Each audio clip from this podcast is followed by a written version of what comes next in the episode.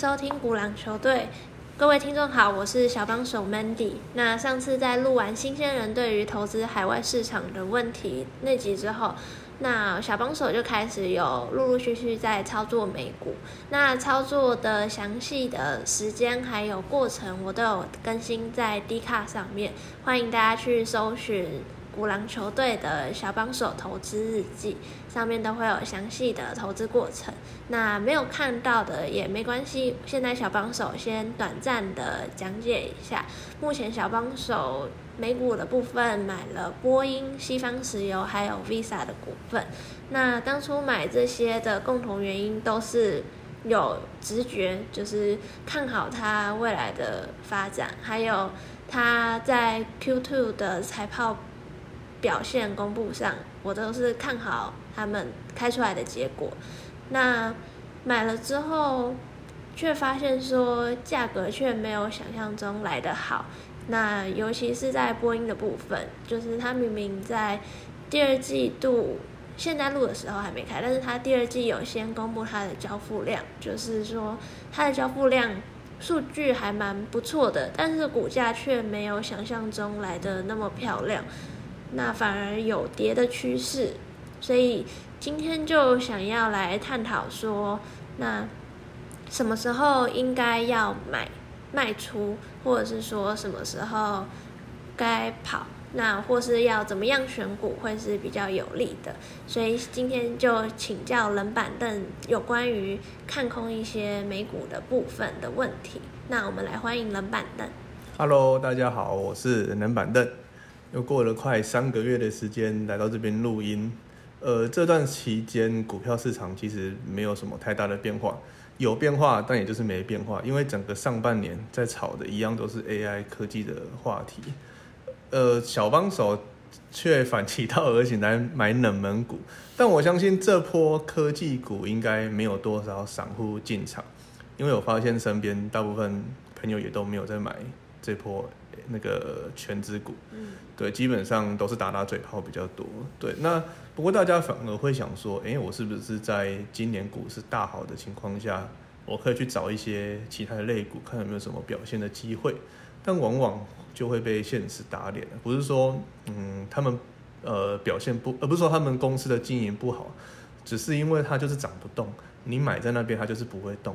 刚呃小帮手有讲他买了波音嘛，不过。你可以去把波音的线型打开来看一下，其实基本上今年波音就好像一滩死水一样，就是连跳都不跳。真的。对对对。那近几年的股市股呃股票市场反应很快，你可能会觉得说以以前呢给我们的观念就是呃你可能慢慢慢慢慢慢的买一些股票，那它可能每年的营收啊或者说每年的表现可能都。表现个，比如说年增个百分之五、百分之十，你可能就会觉得哦，我每年可能赚个五趴到十趴的报酬就很不错了。但今年这几年呢，你就会觉得说，基本上都动得很快，像辉达到今年为止已经涨了百分之两百，这在过往其实是不太可能遇到的事情。那其实上一年，呃，在美国股市不好的时候，其实纳斯达克也大跌，不过今年基本上已经快要收复上一年的跌幅了。对，那大家都会觉得说，嗯，这个变那么快，真的是像我们之前反映的那种慢慢存股的时代，是不是已经快要结束了？不过其实这就是股市好玩的地方啊，有快有慢，因为我们是活在资金跟资讯都泛滥的时代嘛。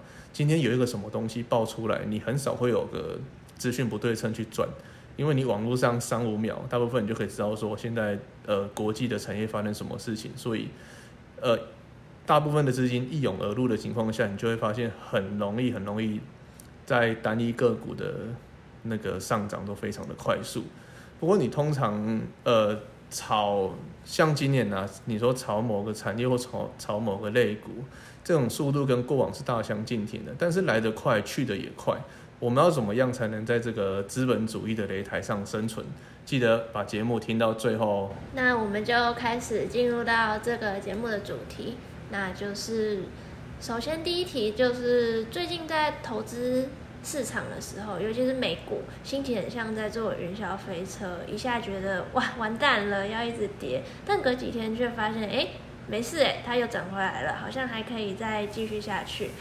所以就想要问一下冷板凳，关于这个跌幅的部分，要怎么判断这个跌幅是短期，就是它可能只会出现一下下几天，还是会持续一段时间呢？那举个例子好了，像是前不久因为公布 PMI 数据远高于市场预期，导致市场上对于未来升息的可能性突然一下子增加，那美股三大指数在公布的当天都齐跌，那此时你会觉得说这是一个长期的趋势吗？就是可能开始要一直跌一直跌了，还是说这只是会一个只只是几天的那种短期整理而已？其实大家会把涨跟跌看得好像非常的重，那主要是因为怎么讲？因为这几年大家就就会把炒股想象成是一个生意一样。对，所以你会把涨跌都看得很重，可是以趋势来讲的话，它其实是拉得很长的。你看今年，我像我刚刚讲的，今年科技股的表现，今年我记得纳斯达克从年初到现在，我们扣除掉三月有比较回调的情况下，基本上纳斯达克是没有跌破月线的。那你要说，呃，到底是有跌还是没跌？其实整个拉长来讲的话，它其实是一直走走涨的，就是一直上涨的姿。呃，态势啦，那今年算是表现的比较不好的，可能前半年可能就是道琼，然后再来就是小型类股那个罗素两千，对，你会觉得说他们今年基真的基本上都是表现非常不好的，那你就很明显的看到可以判断说，哦，今年的资金就是全部压注在科技股上面，对，那再来就是说你讲的数据的部分，其实数据这个东西不止只有美国。中国加上台湾还有欧洲，今年以来我们的那个什么基本面呢，不管是进出口数据，基本上都是烂到爆炸的。但是你会发现说，哎，股市为什么就是一直上涨，涨个不停？对，那上一年看的上一年股市都是在跌，那上一年看的是什么？上一年看的是加息带来的影响，还有疫情过后那些。呃，那些公司大部分都赚饱了，那他们留下的就是高库存的问题。不过今年呢，今年市场看的不是这一些呃数据的表现，今年市场看的是 AI 的产业到底能不能够带来后续市场上的变革。所以说，今年看的你应该要看的是财报上的表现，你应该要看的是毛利率，你应该要看的是增长的预期。像你刚刚讲的，呃，波音好了啦，波音它是一个非常有名的股票，那。它在航空、国防基本上都占有一席之地。不过它为什么就是炒不动？第一个，它今年它就不是主角，所以它也不太会涨。再来第二个，它的毛利率跟它的亏，它的毛利率过低跟它的亏损是要公呃是公司必须要去改变的问题啦。所以我说你要去看懂呃每年每年的主角到底是因为呃因因为什么涨的，你要去探讨说。每年根本的原因才能去判断说趋势是否反转，还是说可以继续延续下去。所以今年你就因为现在是第二季嘛，我们录音的当下，微软跟 Google 刚开完财报，可是你会发现微软的云那个云端服务并没有像市场预期来的这么的好。所以我们在录音的当下，它盘后是下跌了快将近四个 percent。那你可以去判断说，哎呦，微软是这一波。AI 浪潮被推上来的主角，因为它在最早的时候，它是那个 ChatGPT 爆红嘛，它又推出了它的那个 Bing，所以说你可以把微软当做是 AI 的领头羊。当然，那个辉达也是啊，不过辉达是比较晚才开财报。既然微软领头羊的角色开始动摇，就它的财报并不如像华尔街预期的这么的好，那可以去。推推看，说，哎，再过几个月，或者说再过几天，我们这个科技股的趋势是不是会反转？这是一个非常好观察的点，而不是说像七月底快过完了，然后八月份是不是该该关注非农，该关注 CPI？对，这个是可能是比较小方向啊，但是你今年还是得看看各公司的财报表现这样子。哦，所以主要的关注点不是数据，反而是这些各公司，尤其是龙头公司的财报表现。对，因为今年就是他们推上来的嘛，那今年推上来就是看说，哎，这个 AI 的产业确实是不是可以翻转？嗯，每个产业它的，比如说像现在今年有很多失业的浪潮，那失业的失业的人数都在暴增。只是为什么说，哎，好像并没有反应的非常的严重。那因为市场就在预期说，AI 可以，呃，代替掉很多的人力表现。那这些 AI 到底能不能实际运用在市场上，其实还是有待观察了。不过从微软的数据，呃，从微软的财报来看，确实可能还没有办法。嗯，还可能还要一段时间。对对对对对。好，了解。那如果今天好像是 AI 浪潮，如果可能目前来看跌幅只是短期的部分，那其实它有时候其实反而是可以继续买进的时机。那我想要问，那如果万一真的 AI 浪潮就是终止了，接下来就是会一直跌下去，是一个长期的跌幅。那在看不到尽头的一直跌的时机，我今天手上已经有部位了，那我该如何操作？你说你的部位是 AI 的股票还是其他公司的股票？嗯，其他产业的股票这样子。还是刚刚讲的好，还是波音的话？呃，好。如果你买波音，可是它一直不涨的话，你可以去看看说，你你的产业是不是选错了？再来就是财务是不是有问题？我刚刚讲了，波音它的问题始终在于它的毛利率跟它亏损的状况，还有它交机速度能不能大幅的提升。但是如果说你扣除掉这些呃不利的因素的话，其实波音它确实是有它好的地方。但是你有没有耐心去等它说哦？它什么时候可以把这些亏损呃转亏为盈啊？然后什么时候可以快速的交机？这些你都有办法去等的话，其实股票一直在跌，我觉得只要你的产业对，基本上不太会有什么太大的问题。再来就是心态上的问题啦。嗯，简单来讲就是有时间就可以继续等就对了。呃，其实是没错，不过当然也是要看你的资金的部位。假设说我今天。我第一次买入的时候，我就砸了百分之百的资金。那当然，在跌的时候，你会心脏，你的生活，呃，你的心脏的承压会很大嘛？对。但是如果你今天说我是分批买入的话，你的进场策略又有选对的话，然后你的产业又有选对的话，基本上你说往下跌，你比如说我下跌个十趴，我再买第二笔资金；下跌个十趴，我再买第三笔资金。对你其实这样的话，基本上不太会有什么问题。哦，了解。好，所以进场的。操作其实也是蛮重要的一项功课，这样。好，接下来我想问一下，因为目前我本身就刚刚讲的，就是我只有做多的经验，也就是看好一个标的而买入。那后来我发现说，就是在下半年开始，市场上有一些资讯，就是说可能会有回档的可能。我就突然意识到，哎，那如果今天市场真的表现不好了？那可是我对做空这件事很陌生，所以我就想要请教一下冷板的做空的方式有什么？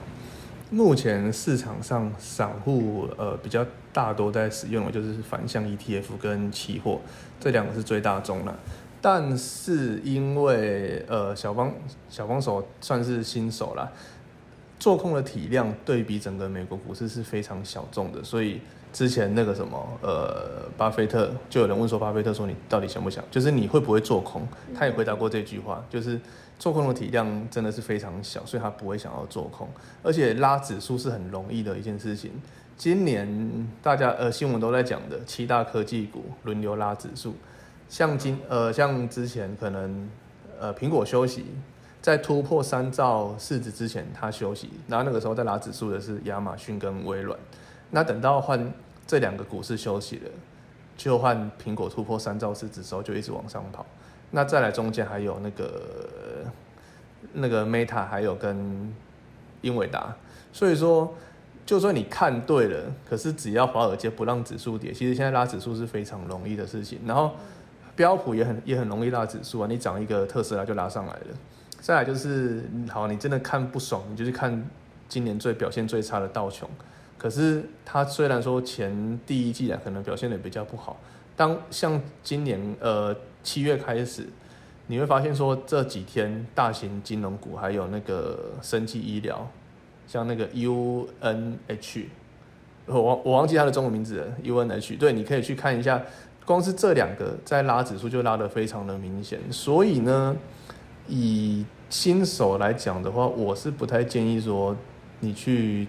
做反向，除非说你真的想要尝试看看，哦，投入一笔资金，那我也把停损给设好，才去做放空这件事情。不然，其实放空是真的蛮吃，不要说蛮吃经验的，是真的蛮吃你的抗压性的。嗯，了解了。好，所以目前可能先不要有做空的想法，先多累积经验再说。那除了美股之外，台股的部分，它的做空方式会有比较不一样的地方吗？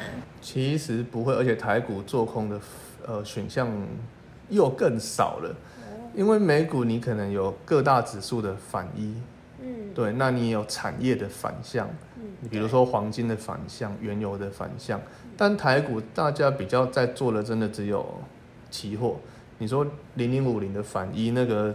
我觉得那个不是给散户来做的，那是给机构来弄的。再来就是说，如果以呃你说拿两个来做差别的话，我觉得啦，美股的报酬会呃，如果说你做空美股，但是你的方向，同时你的方向又看对的话，你的报酬会高很多。我们拿二零二零那时候疫情来比较就好了。那对，基本上美股经历了三次还是四次的垄断嘛，可是台股却没有这种情形发生。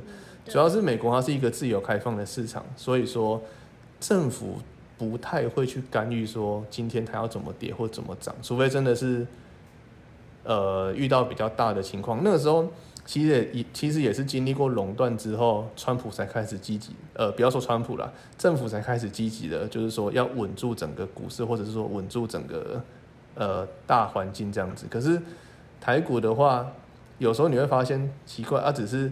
台股并没有怎么跌哦，只是国际上比较大的呃利空消息，我们市场就要说，呃，国安基金要进场，然后谁又怎么样，然后关谷行库又要护盘的，所以说，因为台湾的台湾的市值本来就比较小了，你说扣除掉台积电，台湾的市值真的是比较小，所以也比较难形成一个自由发展的市场，再加上政府又有意去保护它，对对对，所以说你要做空的话。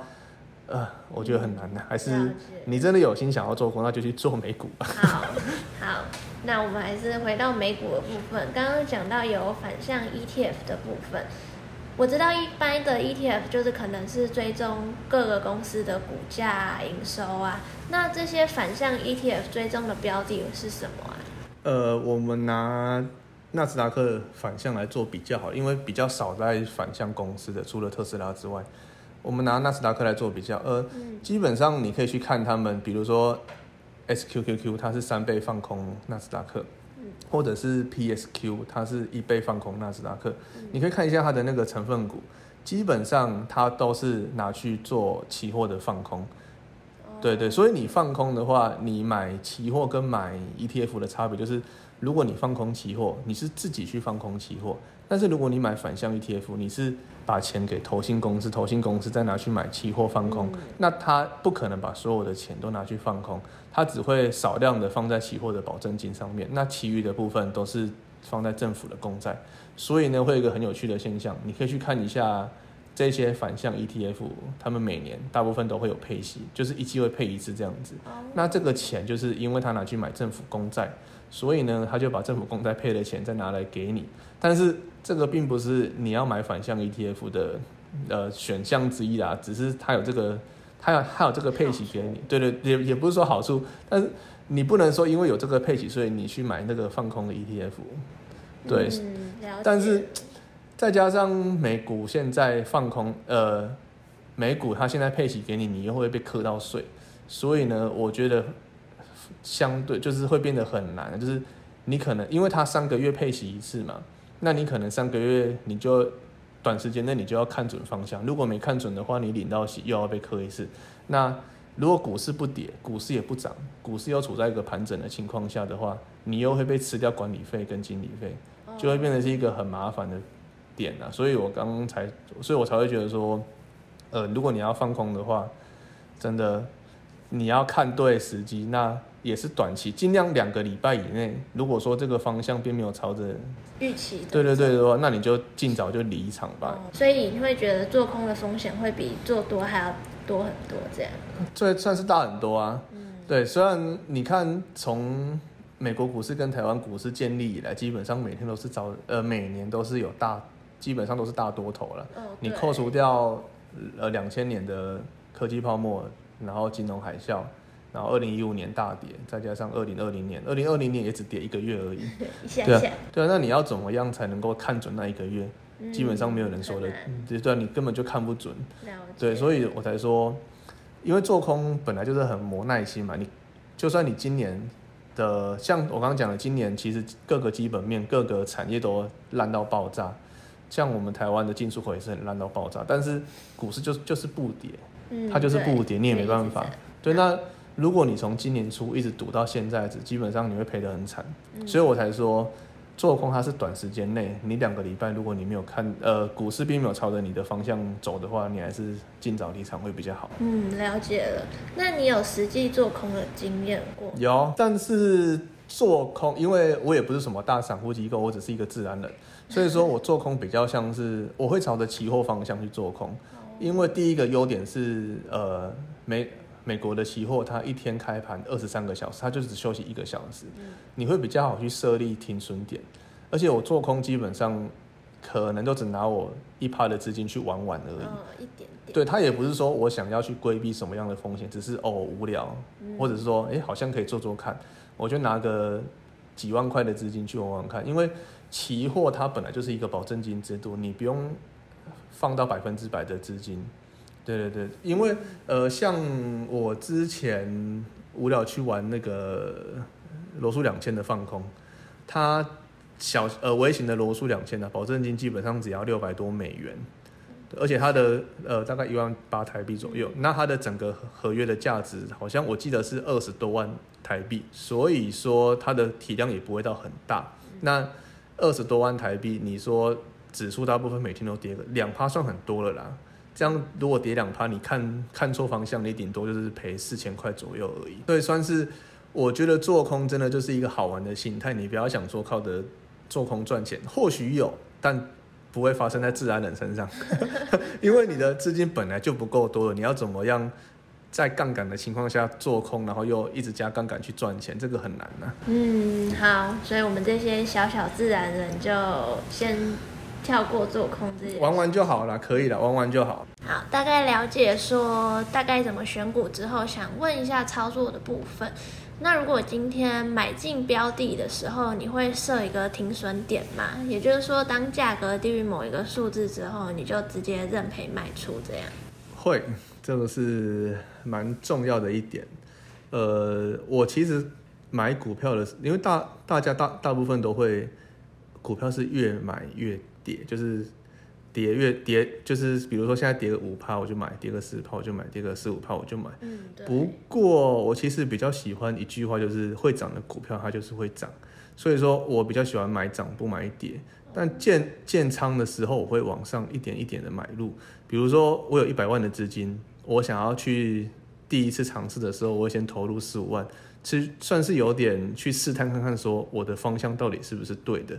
那如果我的方向看对了，它在往上跑的时候，我会再分批再一次一次买入，直到最后买到满仓为止。那如果说在我买的过程中，它上涨的过程突然来了一根，比如说五到十趴的跌幅，我就会去评估一下说，目前我的仓位还有我的报酬是怎么样。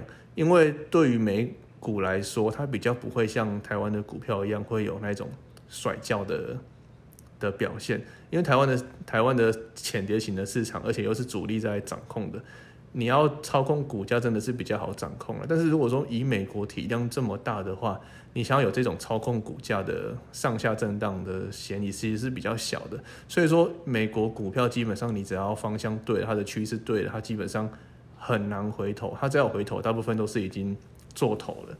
所以说，呃，当股价低于到某个数字就认赔卖出，这是蛮重要，因为你的方向，像我刚刚讲的，我喜欢往上买嘛。可是如果我往上买的过程中，它却一直往下跌，那其实我在第一次建仓的时候，我的方向看错，我就应该要认赔了，而不是说我原本是买涨往上买，可是我第一次买的时候，诶，它往下跌了，我就改变策略说，呃，要、不然我就往下买好了，一直买到损益两平为止。因为你的方向错，你的策略错了，你的心态也会不一样。它如果一再往下再跌，你可能会觉得说，哦，好像越减越便宜，越减越便宜。可是换个想法，那你是不是一直在买呃不值钱的债、不值钱的商品，你会幻想说它有一天跌到不能再跌，它就会涨上去了。那其实我很不喜欢讲，呃，挑一个个股来讲是长隆，长隆那个时候涨到两三百块的时候。往下跌的时候，大家就会觉得说：“哎呦，没差，反正它还有它的获利，它还有它的基本面在。”所以一群散户都会那个时候还有什么长隆的什么自救会怎么样的，他们在里面都会讲说：“我往下跌我就买，我往下跌我就买，有中而且它一定还会再涨上去的。”可是买到现在这样子，我是没有去看它到底还原日线的表现到底是怎么样，因为它这段时间股价都是因为都是被那个什么。那个除夕给吃掉股价嘛？不过我去看一下那个万海，其实基本上也已经跌回，不要说跌回疫情前，就是已经跌回疫情那时候起涨点，它竟然用四五十块的样子吧。所以说，如果你这一年来都是用的这种心态去买跌不买涨的话，会很累了。我只能说真的很难的。你要什么时候等到再一次说哦航运大爆发？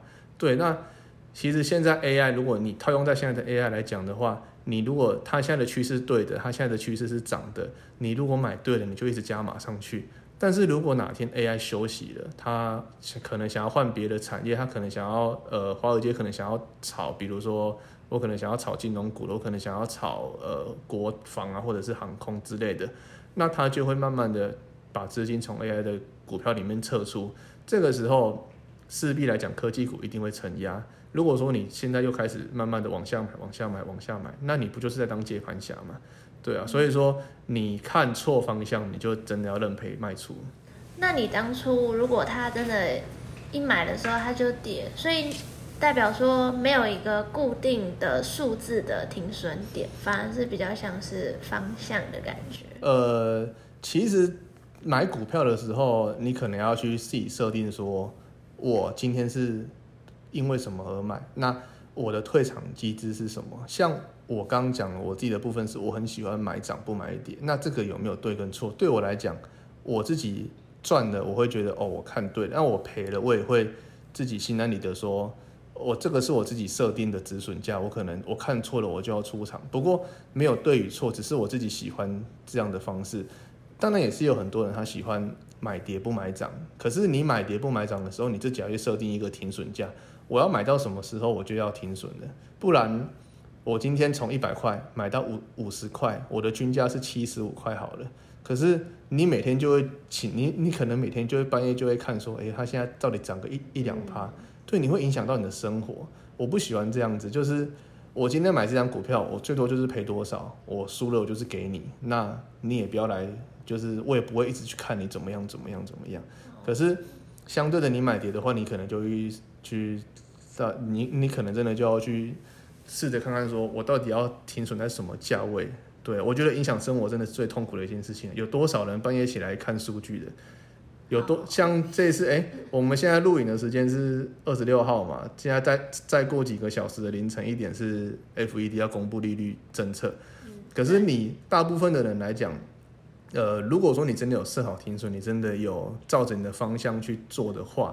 你不会去担心说它的利率政策会不会影响到你，因为我只要方向不对我就跑嘛。啊，如果方向对了，我睡我的觉。可是你有很多人会去时时刻刻一直去看说，哦，这一分是跌，哦，再过两分钟之后是涨，又跌回来了，又涨上来了，这样真的很累啦。做股票不要这么累。了解，所以你会觉得说，今天它已经。低到你的停损点之后，就直接放手，那就不要再纠结它。对我建议大家可以去看一本书，叫做《股票作手回忆录》，它是在讲呃美国的股票传奇，叫做杰西·里弗摩，他的人生真的是多彩多姿，大起大落。对，大家可能可以去看一下他的观点跟他的操作心得，你们可以去揣摩一下。当然，不见得说你一定要去套，你不见得说你一定要复制他的。操作过程，但是看完之后，你可能面对这个市场，你会有一种不一样的心得。嗯，好，那操作完操作面大概讲之后，再讲一下心态面。就是我们也知道美股没有涨跌限制，所以可能我们在一步留神的时候，价格已经远低于当初的认赔价，或者是你当初以为可能最低的那种低点了。那它已经。在你心里已经是一个非常低的位置。那此时你会觉得说这个部位我要赶快，还是就是赶快脱手，还是我应该继续看会不会有它反弹的时候？它没有涨跌幅限制，确实是它的特点。不过为什么好像就是只有觉得只有台湾人会觉得说没有涨跌幅限制，好像是一件风险很大的事情？设想如果今天你买的股票每天都跌停，你卖得出去吗？今天跌十趴，明天跌十趴，跌个五天跌停，你卖不出去，卖不出去就算了。如果到第六天的时候，它可能反弹，它可能呃，假设说它今天跌了五天跌停板，第六天它涨停了，你会不会卖？这个时候你会不会卖？大大家都会觉得说，哎，好像开始要止跌反，就是已经要止跌，要开始上上涨了。这个时候你更不会卖。可是它的股价早就已经低到你应该要止损的价格了。嗯。但是你又会因为它打开，你会觉得说，诶，好像该留个几天哦，它可能要涨了哦。嗯。这个时候你又会，就是真的会陷入天人交战呐。但是美国股票它有个特点，就是因为它没有涨跌幅限制，所以它可能一天或两天，甚至一个礼拜内就把事件消化完了，不会歹气拖棚到这么久了。所以说。这个是特点，它也是优点，但它同时也是缺点。只不过端看你去怎么看，因为台湾人觉得它好像风险很大，不过为什么美国人都不会这么觉得？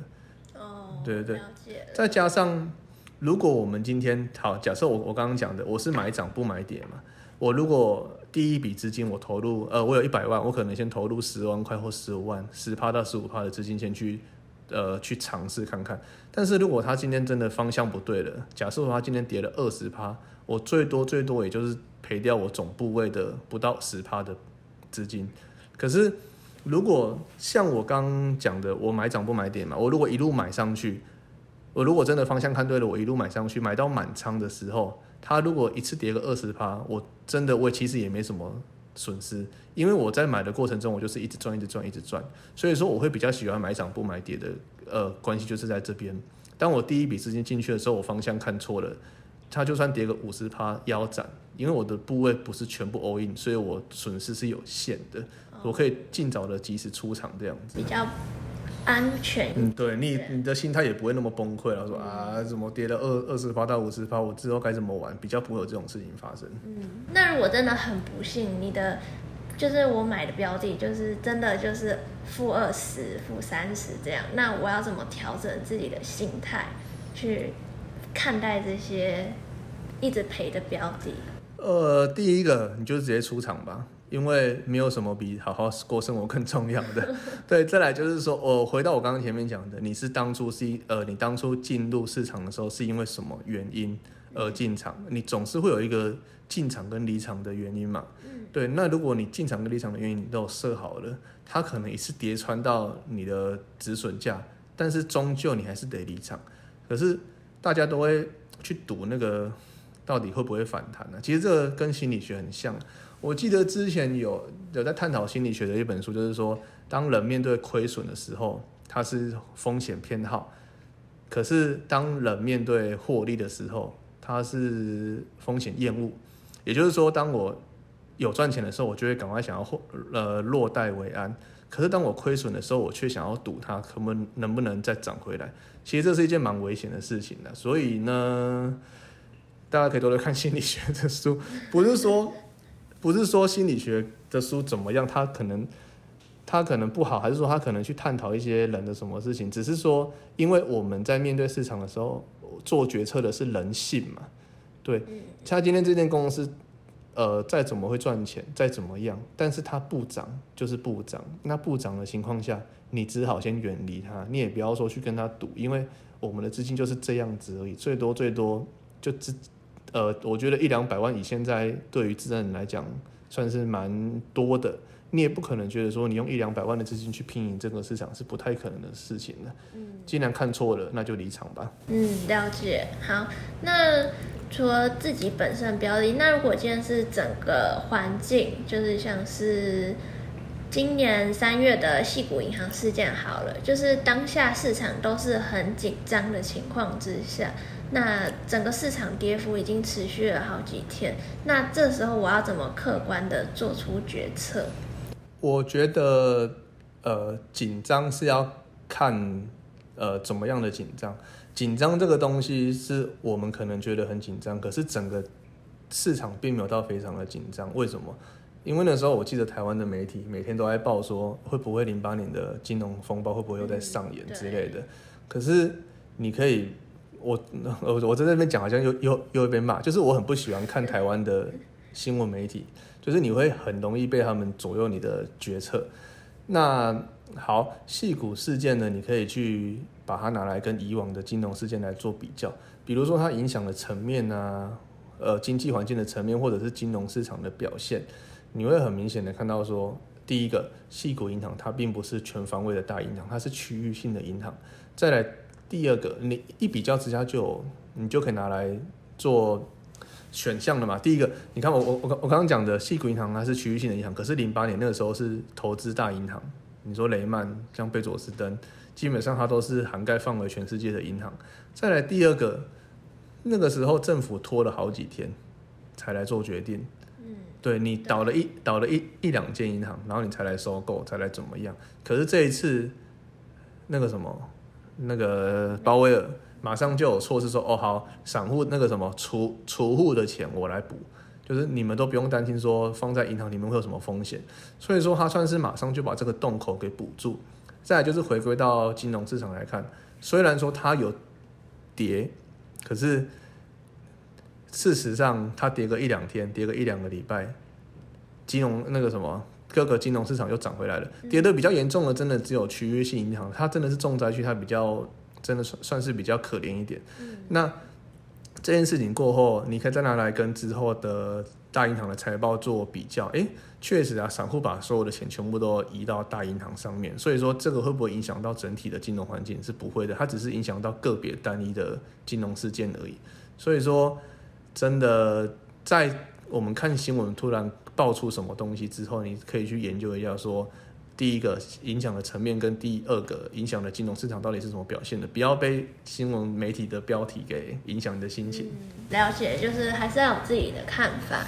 那后想问，就是有听制服子主说冷板凳今年的投资组合表现还不错，那想请教冷板凳。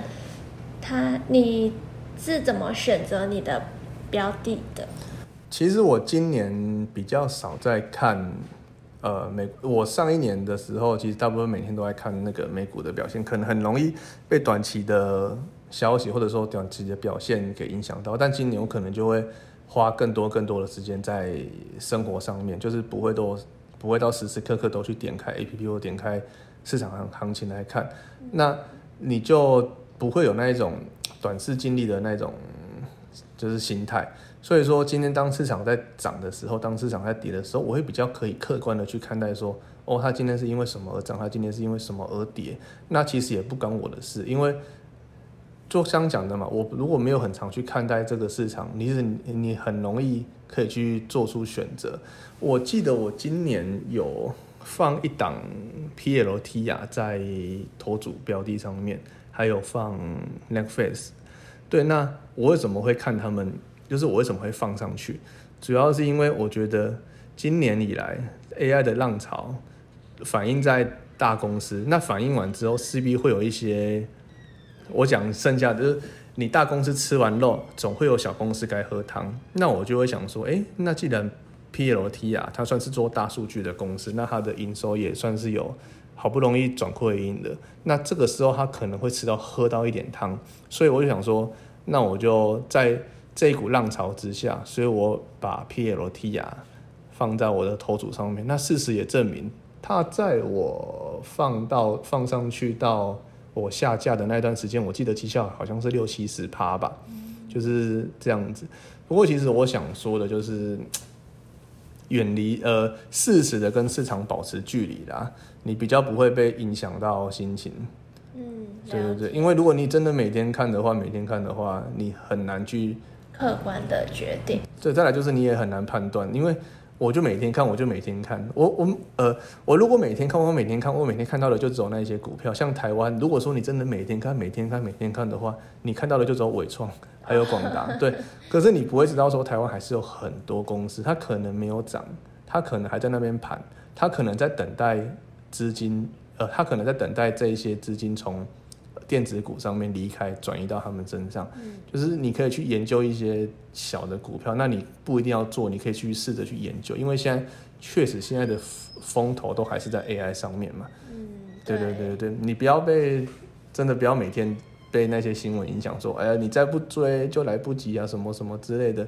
那一些讲会这样讲的人，大部分都是被长龙影响到。那真的有追到长龙的，请问现在真的有比较好吗？嗯，对对对对对，不要有 formal 啦。那最后，小帮手想要做个小结论，就是那经过今天跟冷板凳的交流之后，那小帮手觉得说，我第三季开始可能会首先先努力追踪讨论度最高的产业还有股票做决定，那也是适时的远离一下市场，客观客观的去看一下说一些股市的表现。那我会觉得说，有讨论的股票价格才会比较有波动的可能，所以可能会先主要先放在说大环境上大家喜欢的股票。那如果大家有什么想法或觉得哪里有不好的，都可以留言告诉我，我们可以一起进步，一起讨论。那也欢迎大家去 D 卡上面的小帮手投资日记留言按赞。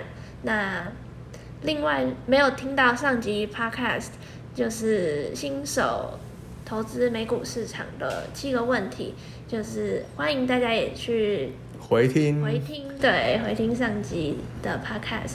那节目到这边，我们下次见喽，拜拜，拜拜。